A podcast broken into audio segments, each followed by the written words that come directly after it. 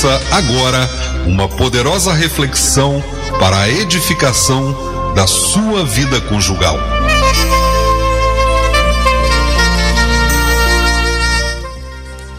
Bom, eu quero aqui me valer de um de uma lição que eu tive no seminário e trouxe para isso até o livro Obreiro e a sua família. E pontuar juntamente com você algumas coisas. 1 Timóteo, capítulo 3, versículo 5, ele vai dizer: "Pois se alguém não sabe governar a própria casa, como cuidará da igreja de Deus?" Dentro dessa dessa preocupação que nós temos tido com o obreiro, a gente tem que entender que o obreiro ele tem as suas demandas e as suas dificuldades. E por vezes, essa dificuldade de governo, ela está exatamente dentro dessa perspectiva de não conhecer ou de dentro do lar não está sendo é, estabelecido os princípios da palavra de Deus. E quais são esses princípios? Bom, o primeiro ponto: possua uma esposa que conheça o seu lugar ao lado do marido, ajudando-o na criação e orientação dos filhos, apoiando moralmente, contribuindo para a conservação e a expansão do seu ministério. Então, quando uma mulher ela está ao lado do seu marido e ela compreende o seu papel de que ela está submisso e não no sentido de estar abaixo do seu marido, mas está como auxiliadora, ela logo contribui para o crescimento do seu marido. Ela contribui para o crescimento do ministério do marido. Então nós temos visto que muitos fracassos hoje na família se dá porque mulheres. Eu, eu gosto de uma frase que alguém diz, né, o ditado popular, que uma mulher ela pode levantar a moral do homem, como ela pode desgraçar a moral do homem. Então uma mulher, ela tem esse poder.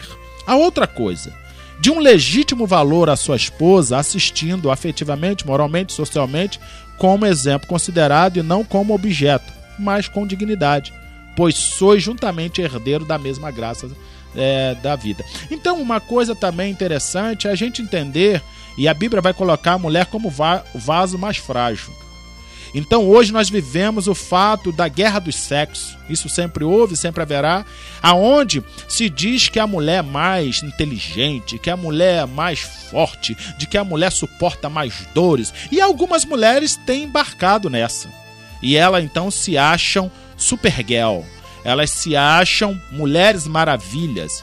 E por essa razão elas se acham de direito de falar como homem, de é, trabalhar como homem, de virar massa e se acham assim muito superiores ao homem. Bom, eu acredito que a mulher é o vaso mais frágil.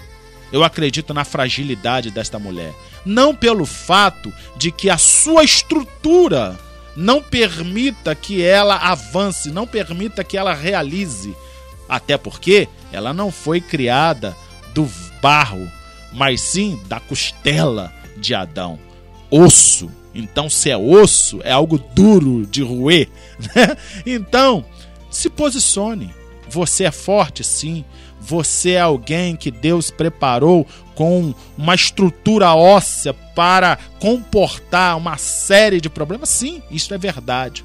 Mas você não tem que provar isso submetendo-se ao, ao homem, se sujeitando, ah, querendo sujeitar ao homem aos seus caprichos. Então, tenhamos isso, porque ambos são herdeiros da graça. Então temos que caminhar junto.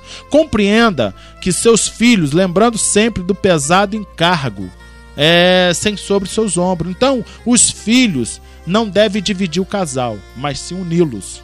Por quê? porque é muito pesado cuidar de outra vida. Então, ensinar, orientar, isso requer hombridade, isso requer cumplicidade, isso requer. E, e, a gente às vezes vê a, a pessoa passando a bola. E uma das coisas que eu fico assustado é que a mulher tem fugido a este papel.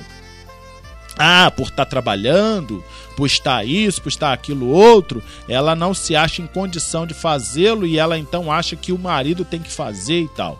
Entenda uma coisa: o papel do marido é autoridade. Então, quando a coisa perde o controle, chama o marido. E com certeza a palavra dele tem peso sobre a vida da criança. É? Lá em casa, ah, a Ana não está obedecendo, a Ana não sei o que. Uma palavra minha, eu vejo que as coisas entram no eixo. Então, é, mas quando se trata a questão de orientar, quando se trata a questão, aí a nossa voz, ela parece sempre mais é, abrupta, ela parece sempre uma voz autoritária, ela não chega aos ouvidos, muitas das vezes, da criança com amor, ainda que estejamos falando com amor, mas a voz da mulher chega com esse carinho, chega, com, né? Então, é, não perca isso de, de, de lance, né? E a outra coisa, para finalizarmos, ele diz: o parecer do apóstolo Paulo é que se alguém não tem cuidado dos seus, especialmente o da sua própria casa, tem negado a fé e é pior do que o descrente. Nós temos percebido hoje que famílias de crente têm acontecido coisas piores do que os descrentes. Eu fico vendo gritaria, eu fico vendo brigas, eu fico vendo palavrões, eu fico olhando a, aquela aquela disputa de forças quando nós deveríamos viver os princípios da palavra de Deus. Então, nós não podemos embarcar e querermos ser igual aos povos desta terra, igual às famílias dessa terra. Nós temos que sim nos submetermos à autoridade de Jesus, ao senhorio de Jesus. E isso me mostra o seguinte: Jesus vai dizer assim: que aqui está minha família. E que família é esta? Ele diz: todo aquele que faz a vontade do meu então, se eu e você não estamos fazendo a vontade de Deus Pai, nós também não pertencemos a esta família espiritual chamada igreja. Logo, eu entendo também que se a minha família não está submetida ao senhorio e ao poderio e à autoridade de Jesus Cristo, nós não viveremos aquela família ideal e muito menos perfeita. Sabe por quê? Não porque somos imperfeitos, é porque nós não estamos sendo conduzido por aquele que tem a vontade boa e perfeita. Então, a perfeição nossa não está no fato de quem somos. A nossa perfeição enquanto família está em quem nós estabelecemos a nossa família. Se é no senhorio de Jesus Cristo ou se é na nos costumes e nas tradições que o mundo nos apresenta. Que nesta tarde eu e você tenhamos essa consciência de que queremos ser uma família perfeita, queremos viver os princípios, queremos viver as bênçãos de Deus para nossa família, ei, se submeta ao senhorio de Cristo. E fazendo isso, nós enxergaremos que assim como Jesus é o cabeça da igreja, o homem é a cabeça da mulher e a mulher, por sua vez, é a igreja. A igreja gloriosa, a igreja que é santificada, que é transformada, que é cuidada pelo Senhor. Então, se nós entendermos isso, nossa família será uma bênção.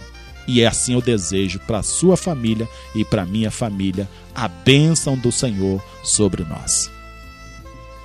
Vamos orar? Eu espero que você tenha compreendido e que nós tenhamos sido claro ao que dizemos. Mas se não fomos, que neste momento de oração o Espírito Santo aplique a palavra dele ao nosso coração. Soberano Deus e eterno Pai, graças, ó Deus querido, te damos, ó Deus, por mais esta tarde. E diante, ó Deus do Senhor, nós queremos colocar, ó Pai, os problemas, as dificuldades familiares que nós temos vivido. Dificuldades, ó Deus, que nos vêm pelo fato de que nós, por vezes e outra, esquecemos-nos de quem somos, esquecemos-nos do que estamos nos firmado e voltamos a fábulas, voltamos ao mundo, desejando as alfarrobas, desejando os melões, desejando o passado, desejando termos como padrão, como exemplo, como referência, não a palavra, e sim o mundo. Por isso, soberano Deus, livra-nos, guarda-nos, ajuda-nos, para que nós possamos ter a nossa família estruturada na presença do Senhor. A este homem, que ele entenda o seu papel como cuidador, como protetor de sua casa. Que esta mulher entenda o seu papel como ajudadora, como alguém que está para auxiliar, como alguém que está para ajudar. Que o filho entenda que a autoridade é seus pais. E que ele não deve ouvir a A ou a B, mas sim aos seus pais. E aos pais que eles entendam que não deve ouvir a A, a A ou a B, mas deve ouvir ao Senhor. Assim, o Senhor nos ajude, em nome de Jesus. Amém e amém.